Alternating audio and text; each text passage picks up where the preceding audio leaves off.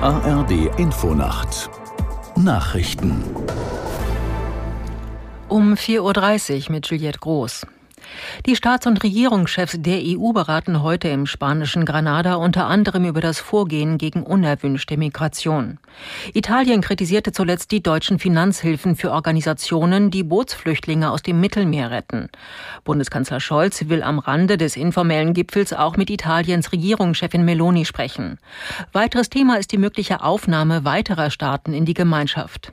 Deutschland und Frankreich haben als Voraussetzung dafür Reformen der Europäischen Union vorgeschlagen. Außenministerin Baerbock ist zum Westbalkan-Gipfel in die albanische Hauptstadt Tirana gereist. Dort geht es um eine Annäherung der dortigen Staaten an die EU, aber auch um die Eskalation an der Grenze zwischen Serbien und dem Kosovo. Aus Tirana Gabor Hallas. Es wird ein Treffen geprägt von Krisendiplomatie und der Angst vor einem neuen Krieg auf dem Balkan. Außenministerin Annalena Baerbock trifft heute in Tirana die Außenminister der sechs Westbalkanstaaten. Dazu gehören auch Serbien und Kosovo. An deren gemeinsamer Grenze war die Lage vor wenigen Tagen eskaliert. Etwa 30 schwer bewaffnete Serben lockten kosovarische Polizisten in einen Hinterhalt. Bei den Gefechten starben insgesamt vier Menschen auf beiden Seiten. Die Außenministerin spricht vor ihrer Abreise von einem skrupellosen Angriff von Gräben, die aufgerissen wurden. Das Nobelkomitee in Oslo gibt am Vormittag bekannt, wer in diesem Jahr den Friedensnobelpreis bekommt. Erwartet wird, dass die Verleihung wieder unter dem Eindruck des Krieges in der Ukraine steht. Möglicherweise wird eine Organisation im Zusammenhang mit der Dokumentation russischer Kriegsverbrechen gewürdigt. Im vergangenen Jahr ging die Auszeichnung an die russische Menschenrechtsgruppe Memorial, das ukrainische Zentrum für bürgerliche Freiheit und den inhaftierten belarussischen Menschenrechtler Bialyatsky.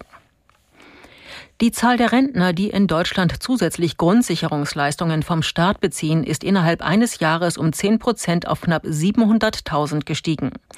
Das geht aus Zahlen des Statistischen Bundesamtes hervor, die die Linksfraktion angefragt hat. Aus der Nachrichtenredaktion Peter Behrendt.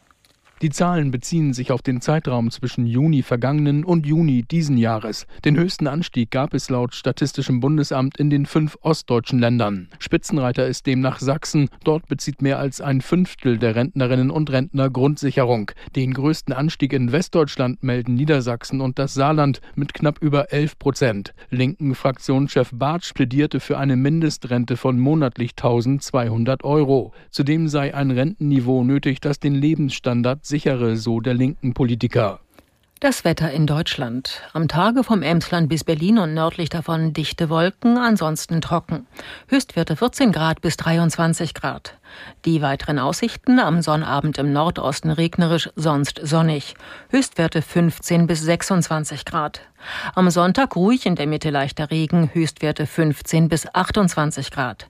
Das waren die Nachrichten.